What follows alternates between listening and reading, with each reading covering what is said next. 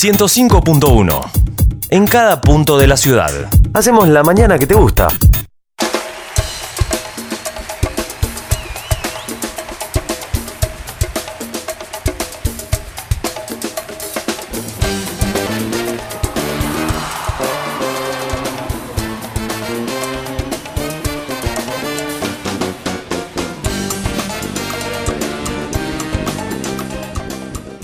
Dieciocho minutos pasan de las 9 de la mañana en toda la República Argentina, jornada de día jueves. Habitualmente lo tenemos los días miércoles. Ayer no estuvimos eh, con el programa por unas cuestiones técnicas.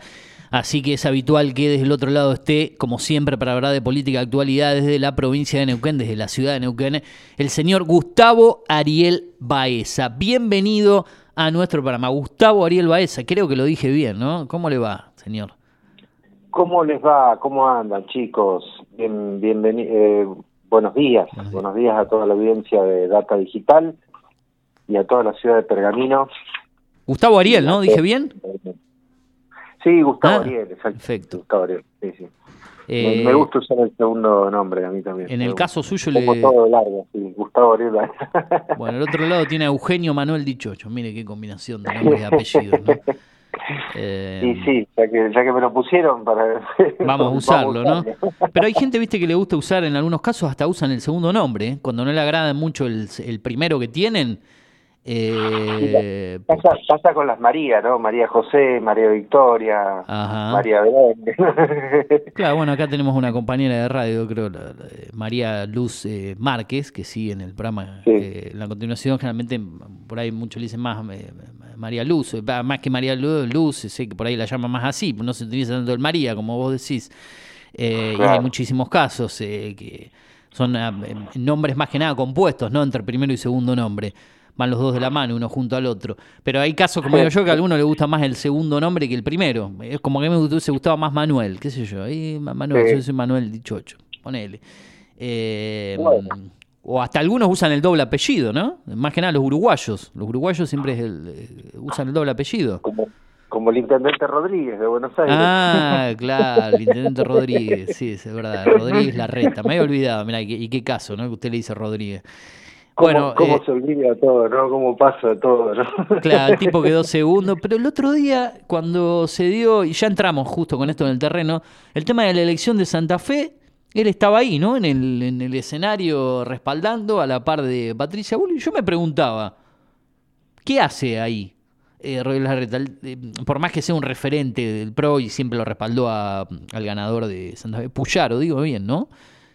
Eh, Sí, sí, sí. Puyaro, ¿no? Claro, bueno, el, el gobernador era- era electo. candi- Sí, sí, era su Ah. candidato también, ¿no? Claro, era Tal su vez. candidato. Sí, sí, sí, no de Patricia, sino de Sí. él, en la, en la interna en su momento.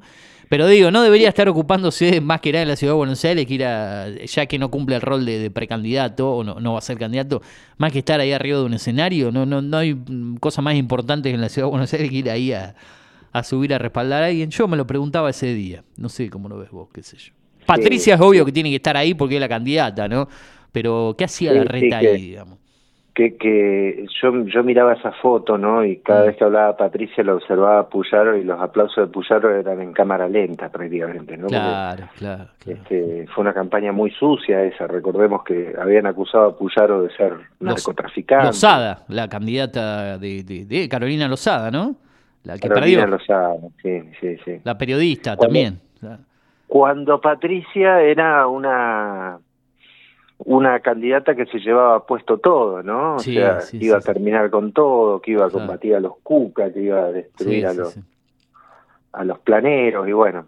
Ahora ahora es otra Patricia, es una Patricia, parece del Partido Humanista, Patricia. Claro, sí, sí, sí. Eh, vos, eh, eh, Patricia está cumpliendo un, un rol más, más suave, más, más light y, y el, el que sigue batallando. Ayer estuvo casi, creo que el programa completo, no lo vi todo, de Milei en ¿Qué? TN, ¿no? En las dos voces, ¿puede ser? Ay, me lo perdí. Vos Me lo que perdí, la verdad. yo- Qué lástima. Lo, tendría- hubiese sido bueno verlo antes de estar. para, para poder charlar hoy, pero igualmente no, no lo, lo vas a seguramente encontrar en las redes y demás, mucha repercusión la nota. Yo vi casi 40 minutos, 30, 35, donde hablaron del tema de la dolarización. También estuvo hablando de, de las declaraciones que hizo sobre Malvinas, cuál sería su postura sobre Malvinas. Bueno, obviamente un programa casi exclusivo eh, con un Milei de a momentos tranquilo y de a momentos sacado, como suele eh, ser. No los dejaba hablar prácticamente a los, dos periodistas, a los conductores. Eh, cada vez que querían preguntarle algo, no, me dejás de terminar de hablar, me dejás de terminar de hablar. o sea que, o sea que, esto, lo otro, bueno, así continuamente. Pero bueno, Gustavo, seguramente tenías encaminada la columna para para algún lado yo te tiré algunas cuestiones de, cosas que pasaron en Santa Fe. pero vamos por qué eh, camino. Juguemos un poco, empecemos por donde vos quieras o, arranco hablando de algo. ¿Por dónde tenías pensado arrancar vos? Y así vamos bien y te voy siguiendo el tono y después por ahí te meto alguna pregunta. Pero ¿por dónde tenías eh, empezado a, hablar esto? Ya estamos casi a un mes, ¿no? Un mes y una semana, por decirlo precisamente, de lo que serían las elecciones del 22 de octubre. Cinco semanas tenemos camino. Estamos a, estamos a cinco semanas eh, lo que estamos viendo es, bueno, la, competencia entre tres candidatos. Yo anoche estuve revisando un poco los números de la, elección del 2015, porque mm, en las generales del 2015 se da una suerte de competencia de tres tercios también, eh, en donde justamente uno de los contendientes era Sergio Massa, ¿sí? Eh, claro, en esa elección, porque si bien estaba polarizado el clima político, Sergio Massa terminó obteniendo un 20% de los puntos, lo cual eh, condicionaba mucho las posibilidades de que Daniel Scioli llegue a, a, la, a la presidencia, sobre todo que llegue a los 45 puntos que son necesarios para ganar en primera vuelta, ¿no? O sea, Scioli llega con dificultad a obtener 38 puntos, Macri saca 34 y los 20 puntos de masas fueron fueron puntos como para para ejercer una presión sobre el sistema político. ¿Y por qué menciono esto? Bueno, porque es casi la misma cantidad de votos que sacó en las PASO eh, Sergio Massa él solo, ¿no? Como como como candidato dentro de, de de Unión por la Patria. Eh, Juan Grabois aporta casi siete puntos y eso lo deja en este escenario de tres tercios empatados, mucho más empatados que en aquella ocasión, donde la tercera fuerza había quedado bastante rezagada, algo que pensábamos que podía llegar a suceder, muchos de los que venimos analizando pensábamos que Milley estaba entre los 15, 20 puntos, y, se iba a polarizar la elección. No sucedió eso, sino que eh, la sorpresa de, la elección fue mi Y, y la verdad que un, un, empate técnico muy muy finito, muy finito que obliga a los a los candidatos a, a redefinir la estrategia de, de captación de votos. Y en ese sentido, Mm, lo que estamos observando en las primeras en los primeros días de, de campaña es una centralidad muy fuerte de, de Sergio Massa, ¿no? Sí. Que bueno, esa centralidad se da en función de que es el candidato que tiene que elaborar un, un discurso desde la gestión, porque es gobierno, ¿sí? Eh, entonces, desde la gestión estamos viendo un Sergio Massa con una omnipresencia en el frente de gobierno que, que, bueno, da la sensación de que uno está escuchando al candidato a presidente, al ministro de Economía y prácticamente un presidente en funciones, porque las medidas que anuncia Massa no es que le dice, che, Alberto, ¿te parece que anunciemos esto? No.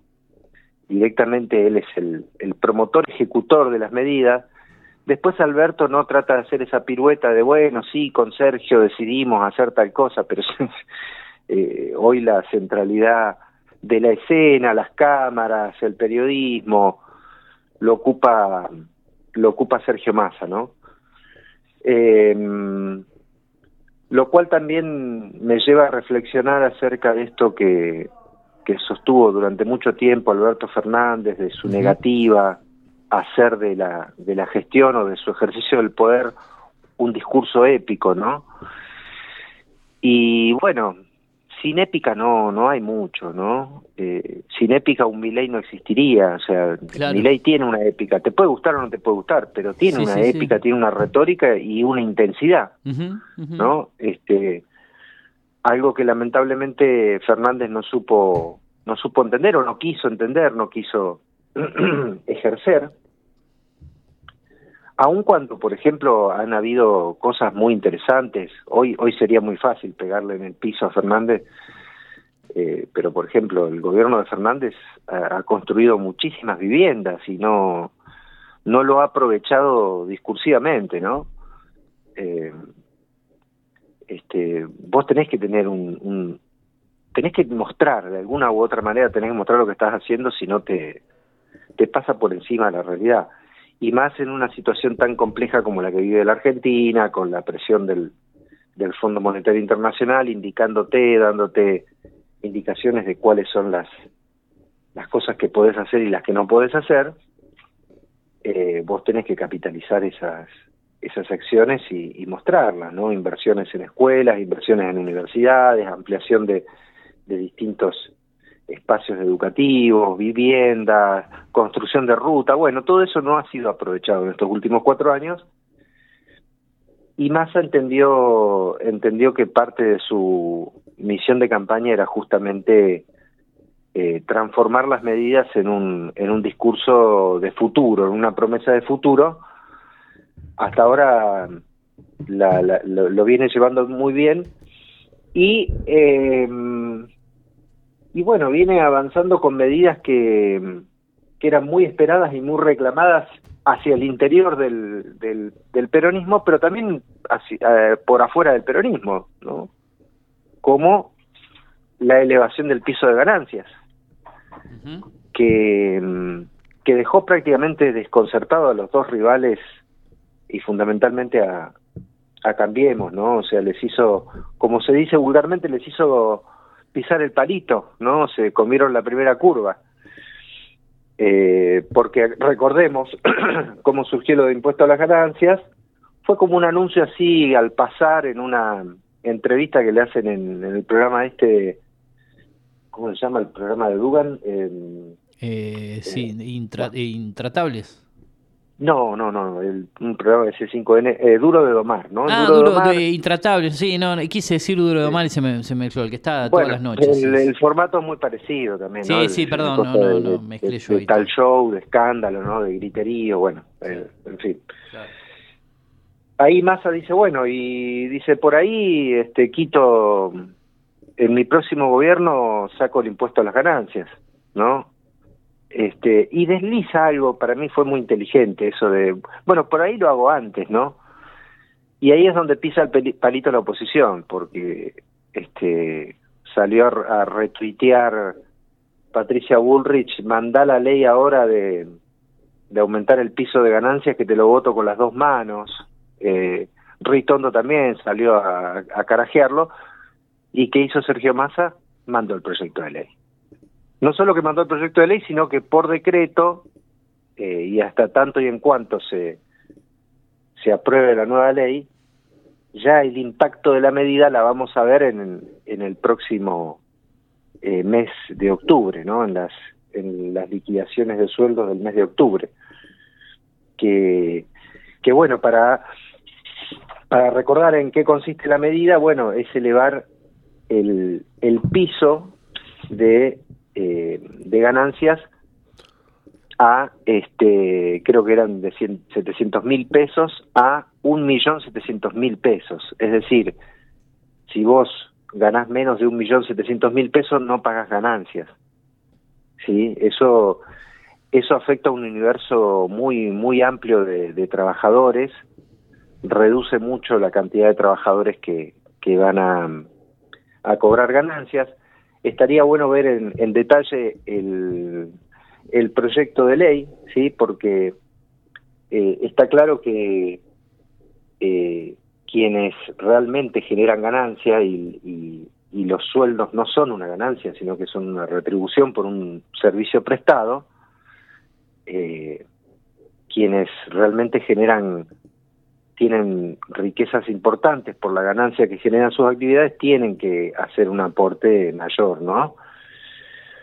Eh, esa es una de las medidas, una de las medidas que apunta al sector formalizado de la, de la economía, a los trabajadores formalizados, pero, pero que también va a impactar al, al sector informalizado, ¿no? Porque el trabajador formalizado que tiene más posibilidades, o sea, que no tiene que pagar ganancias ahora, para decirlo concretamente, y puedo aprovechar esa platita para invertirla en un fin de semana largo, para contratar a un jardinero si no lo estaba contratando, tomar a alguien para servicios eh, de limpieza, es decir, se activa también un circuito de distribución en los sectores informales que, que genera beneficios directos e indirectos, ¿sí?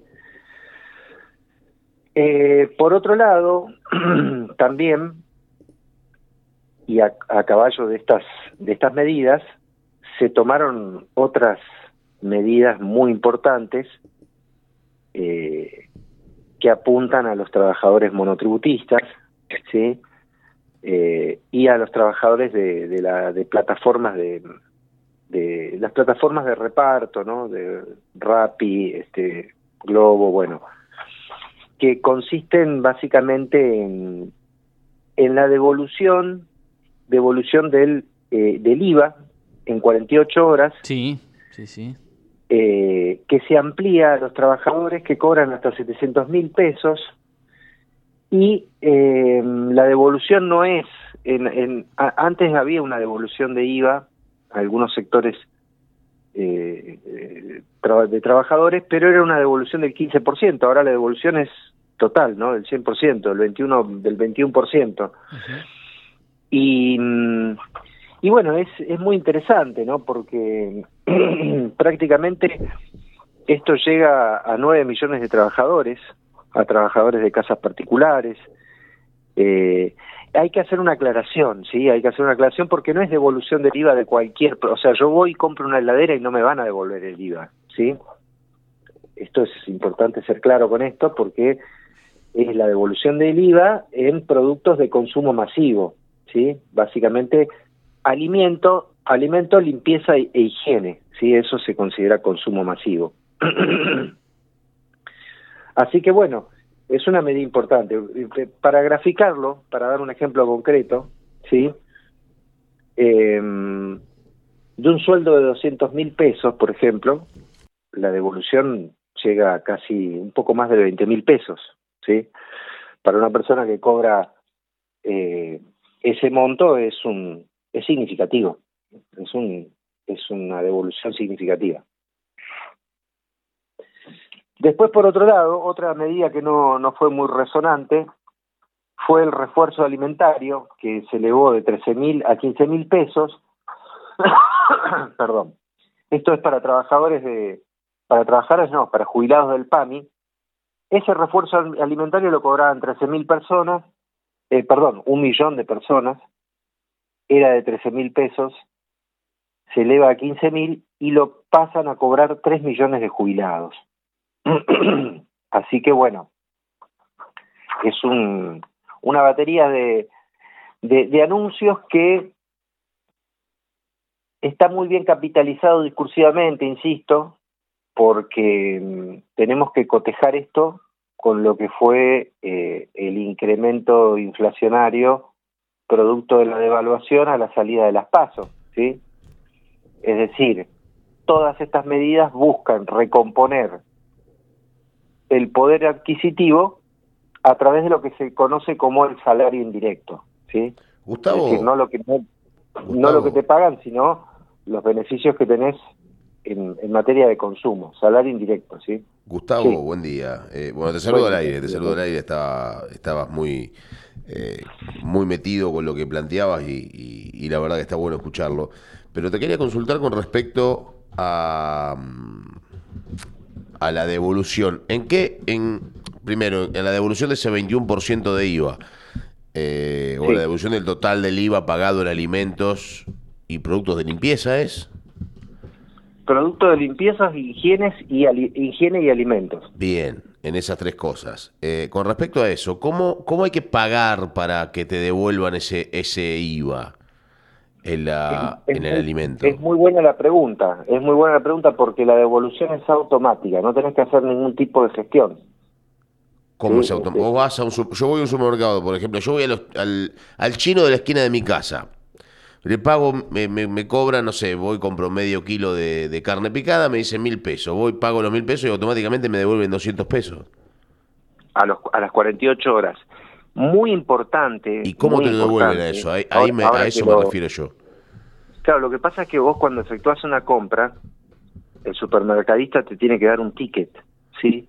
Sí. Y esto es importante remarcarlo, porque además también tiene que ver con, con una cultura fiscal que los argentinos no tenemos. Ah, nada, dejá, no, no importa. No, el ticket me lo tenés que dar. Yo estoy comprando, vos sos una empresa, vos tenés que pagar tus impuestos como empresa y me tenés que dar el ticket. Porque si no me das el ticket puede pasar cualquier cosa, puede ser pasar que se cancele la compra, ¿se entiende? Eh, está bueno, aprovecho, digo, ¿no? En esta, Sí. eh, para, para hacer hincapié sobre esta cultura de consumo, porque no- muchas veces no se explican estas cosas. Vos vas al supermercado y te tienen que dar el ticket por lo que estás comprando, porque es tu comprobante de que el tipo está haciendo los aportes y de que si vos compraste eh, algo por alimentos por 21 mil pesos, sí, bueno, te tienen que devolver el, el, el 4 mil y pico, que son el 21% de, del IVA, ¿sí? Eh, es decir, se acredita en, la caja de ahorro con la que vos haces la, la, la transacción de forma de forma inmediata, no inmediata, a las 48 horas, ¿se entiende? Pero no no tenés que hacer ningún trámite. Eh, por eso está buena la, la pregunta. Claro, o sea, pero, esto, te- pero esto está que- todo, esto está todo registrado e informatizado, no puede haber mucho... No, no, está bien, pero uno cuando hace una compra en efectivo, por más que el, tic- el ticket tiene que ir a nombre de alguien o, al- o, o tiene que pedir un cuido, lo que sea, porque uno generalmente cuando va a hacer una compra, un, no sé, comprar un paquete de yerba, no sé si la yerba entra en el alimento, pero comprar un paquete de azúcar, que sí es un alimento, comprar un paquete de azúcar en el supermercado, y vos vas, pagás Sí. con, con un billete de mil y el tipo no, no, no sé si te va a hacer el, el ticket o no te lo va a hacer el ticket. Ponele que te lo haga, pero a nombre de quién está ese ticket. Claro. Porque no Sí, es una verdad. boleta, ¿se entiende? Ahí, voy. Si, te- si vos lo pagas con tarjeta de débito es otra cosa, tarjeta de crédito porque se te, se te debita el dinero y después te lo reintegran. Pero Sí, en efectivo ya es un problema, ¿eh? Eh, en efectivo es un problema, en efectivo es un problema. Eh, sí, sí, sí. Bueno, eh, Ahí va el, el punto, ¿no? qué buena, yo voy. qué buena, qué buena pregunta. Mira, lo voy a, lo voy a averiguar y lo, se lo, les voy a pasar Sí, el, sí, sí. el comentario mañana mismo para que no quede tan pendiente a la otra semana, porque es importante lo que estás planteando. Claro. O sea, si eso, supuestamente si vos haces una compra en efectivo y tendría que te tendría que hacer el, el negocio una factura a tu nombre para que eso después quede impactado en tus en tus ingresos, ¿no? Pero lo voy a averiguar bien porque es una muy buena pregunta. De todas maneras está bueno eh, yo te diría que yo digo una cosa con es- respecto es a esto. Perdón, perdón, es muy Gustavo. difícil pará, encontrar un pará, trabajador pará, que hoy no Antes- tenga una caja de ahorro, ¿no? Digo, Gustavo, escúchame, antes, antes de que Sí. sigas. Eh, este, este tipo de, de- de medidas, obviamente todos o la gran mayoría de los argentinos compramos eh, en, en hipermercados o en supermercados y demás, y no en comercios chiquitos de barrio, en kioscos y demás. Eh, Este tipo de medidas no hace que la gente se dirija aún más a los grandes supermercados también y que deje de lado el comercio de barrio o, no lo ves de esa manera vos? A ver, puede ser, pero vos sabés que mm, las compras diarias, las compras, viste, cuando vos salís del trabajo, necesito esto, aquello, y vas al- a la despensa, y hoy las despensas de barrio, no sé cómo será en provincia de Buenos Aires, pero eh, casi todas tienen mercado pago, postnet, Claro. es decir, no, no tienen, no tendrían por qué tener dificultad, pero está bueno eh, averiguar esto porque es muy importante lo que estás diciendo. Eh, el tema del registro, ¿no? De la El tema del efectivo. El tema del efectivo, sí, sí, sí, sí. ¿Cómo, cómo te Este- manejas en efectivo? Porque por ahí en efectivo es más complicado manejarse. Pero bueno, hay un montón de... Pero bueno, de convengamos que la, la inmensa mayoría de las compras se realizan a través de sistemas electrónicos hoy. eh, si, si bien existe gente, yo incluso cualquiera de nosotros a veces por comodidad, por porque estás apurado, pagas con, con efectivo, pero pero no tardas, qué sé yo, 30 segundos más por pagar con la tarjeta de, de débito. Y bueno, sí.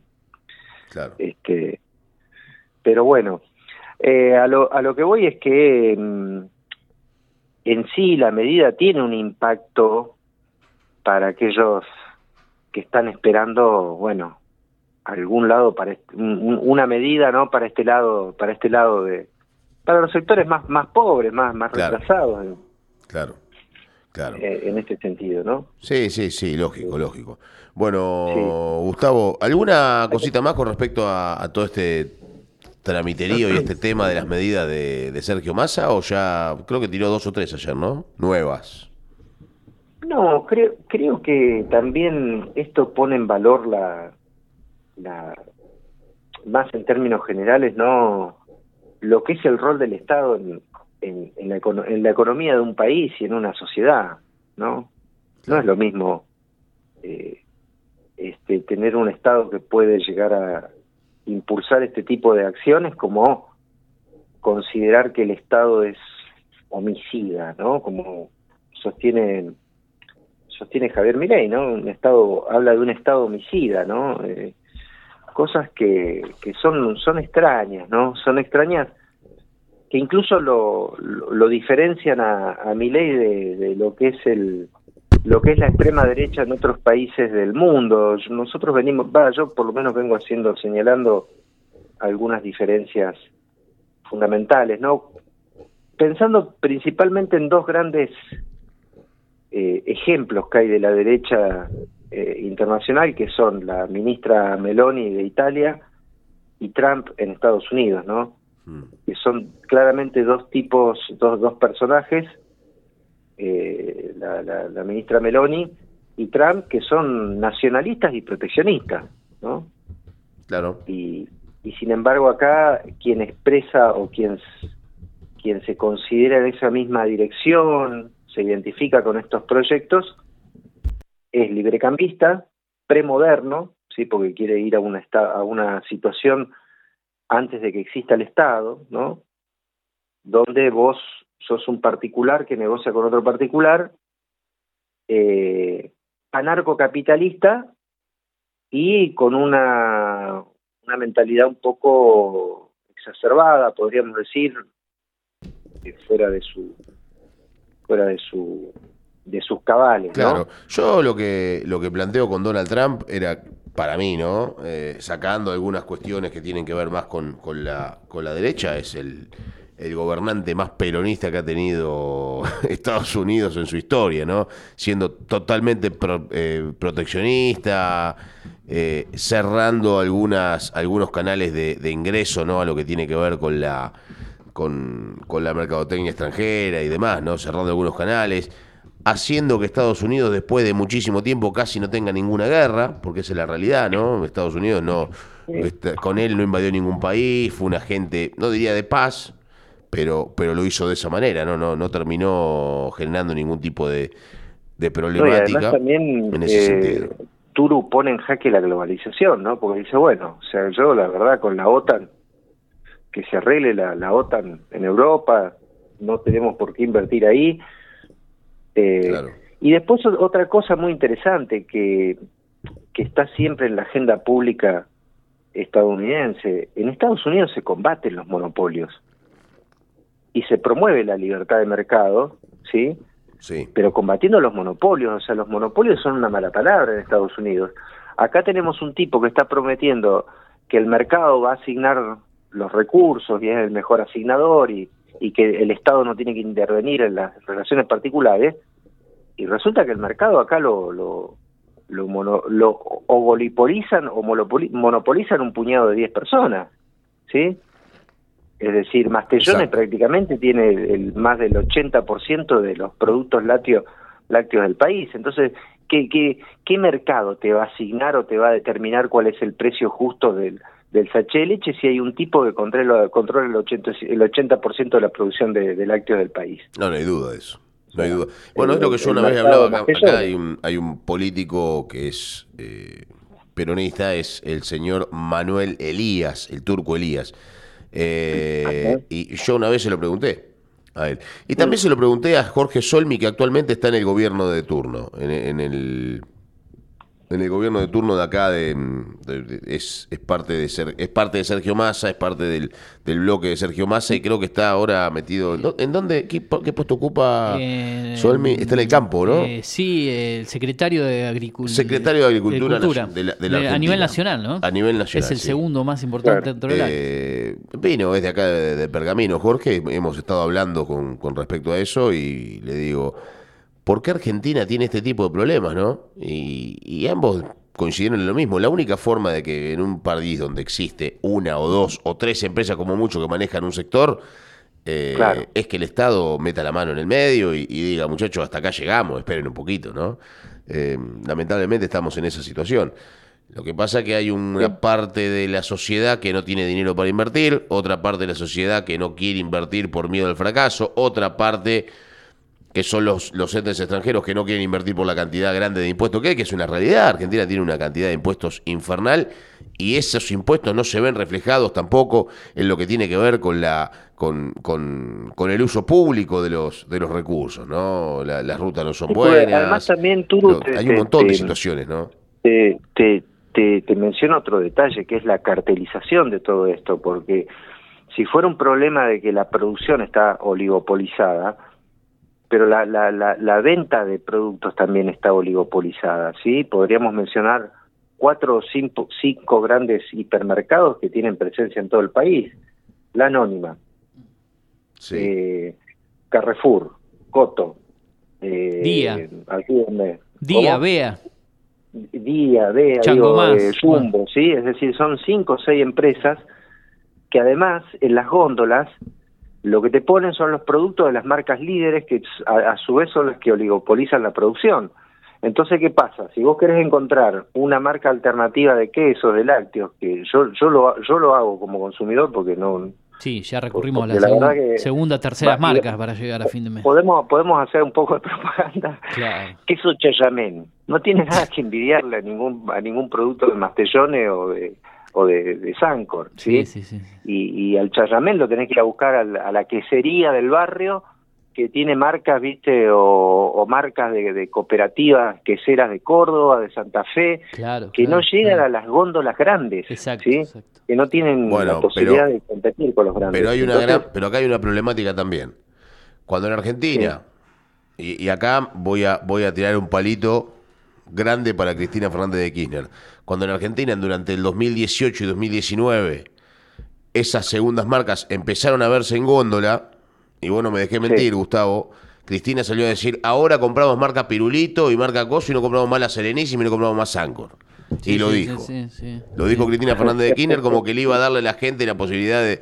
Y hoy los productos de, precios justos y, y precios cuidados en su momento y demás son todos de primeras marcas. O sea, Argentina subsidia los productos de primeras marcas y no, no subsidia a estos a estas pequeñas y medianas empresas para que estén dentro de precios justos, ¿no? Ahí está el gran problema también. este gobierno se ha encargado también de hacer eso, ¿no? las, las primeras marcas en, estas últimas medidas se han, se han, apartado, ¿no? Las productoras de café, por ejemplo. y ahora. yo, ahora digo, se, no, no, no, han, o sea, no, no, no firmaron el acuerdo de precios justos. Entonces, viste, eh, no, es un tema, es un tema muy complejo que tiene varias aristas. Yo te podría mencionar, por ejemplo, el caso de la de, la ciudad de Neuquén. La ciudad de Neuquén durante mucho tiempo tuvo regulaciones para que los hipermercados no no, no pudieran tener este, presencia dentro del tejido urbano. De repente levantaron las regulaciones y vos tenés, eh, no sé, seis, siete hipermercados en toda la ciudad que te destruyen el, el, comercio de cercanía, ¿no? Eh, es decir, hay, hay, hay varias, varias cuestiones. Claro, que no se van a resolver de acá a octubre, ¿eh? olvídense de que esto se va a resolver de acá a octubre. No, lógico, no, acá no se, de acá a octubre no se resuelve nada, solamente quién va a ser el próximo presidente, me parece. Bien, Gustavo, eh, presidente o presidenta. pero tampoco se resuelve sin un Estado con presencia en el mercado. Digo, eso va, por lo menos mi opinión. Digo, no, no, coincido, coincido. Bueno, tenemos una columna bastante larga, extendida, casi media hora, por lo que estoy calculando Pero hablando. sí, Eh, eh, 35 minutos. y a- por eso, mira que larguita, más de media hora, así que aprovechamos a ir Hemos charlando con vos. por muchos temas. Y la semana que viene seguiremos hablando. Eh, ¿Cuándo arranca de lleno la campaña otra vez con los spots? Y con esto ya cerramos spot publicitario y demás cuestiones. Yo creo que ya la próxima semana, cuando falte un mes, ahí arrancan de lleno otra vez la publicidad. Menos que en la anterior, Creo obviamente. que tengo entendido Sí. que el gobierno puede hacer anuncios hasta el día 26 de septiembre. Anuncios, Después del 26 es, sí. ya no se pueden hacer anuncios y ya empiezan los los jingles, las, la, la campaña Claro. propiamente dicha. 10 días, 10 días y Eh, pico más sí, o menos, entre sí, 10 sí. y 15 días. Así que bueno, ya creo que dentro, cuando estemos haciendo la próxima columna, estaremos ya con los últimos coletazos de eso y, y camino a, a la campaña que será obviamente mucho menor porque son cinco candidatos a presidente y después eh, eh, lo- los candidatos en otras, en otros, eh, en otras áreas, digamos, gobernador y demás. Bueno, Gustavo, eh, nos reencontramos la próxima semana, veremos si el miércoles, el jueves, cuando sea, pero seguramente a mediados de la semana estarás aquí para desarrollar tu columna de actualidad y política. Con mucho gusto y como siempre les mando un abrazo inmenso y estamos en contacto. Acordate que esto lo podés revivir en podcast y demás eh, formatos a través de las redes sociales de- del señor Gustavo Baeza ahí en Anima Catrela. Exactamente. En arroba Anima Catrela y, o Gustavo Ariel Baeza en Facebook la podemos compartir, como siempre. Abrazo, Gustavo. Bueno, abrazo chicos. Ahí Que- está. que- chao, chao. Columna de actualidad y política con Gustavo Baeza es el cierre del programa prácticamente. Esto lo puedes revivir en el podcast de Spotify, Apple Podcast y demás opciones, SoundCloud también. eh, esta columna de actualidad y política. Nos vamos, cerramos eh, prácticamente el programa. Ya se viene Tomamate, está todo el equipo aquí en la radio a través de Digital TV en el canal 43, App Store, Play Store como Data Digital o en datadigital.com.ar. El reencuentro para ma- mañana a partir de las 8 con el programa ya de día viernes. Mañana la columna de cine y series y demás cuestiones aquí en la radio. Mañana tenemos columna de cine y serie de nuevo. Sí, como todos los Qué viernes. nivel el suyo, eh. Eh, y avanza la semana. ¿Y si- quién se suma mañana también? Eh, Montero en la columna. Bueno, lo vamos a sumar mañana también Julio en el cierre del programa. Eh, que tiene cosas para recomendar también. Nos vamos. Ya le dejamos la posta a nuestros eh, compañeros. Después hay mucha más programación aquí en la radio, como siempre. Esto fue Primera Mañana. Gracias por estar del otro lado. Buena jornada. Nos vamos con un actual de 14 grados. che. Ya se hace sentir prácticamente la primavera. Hasta mañana. Chau, chau. Chau, gracias. Conectate con la radio, agendanos y escribinos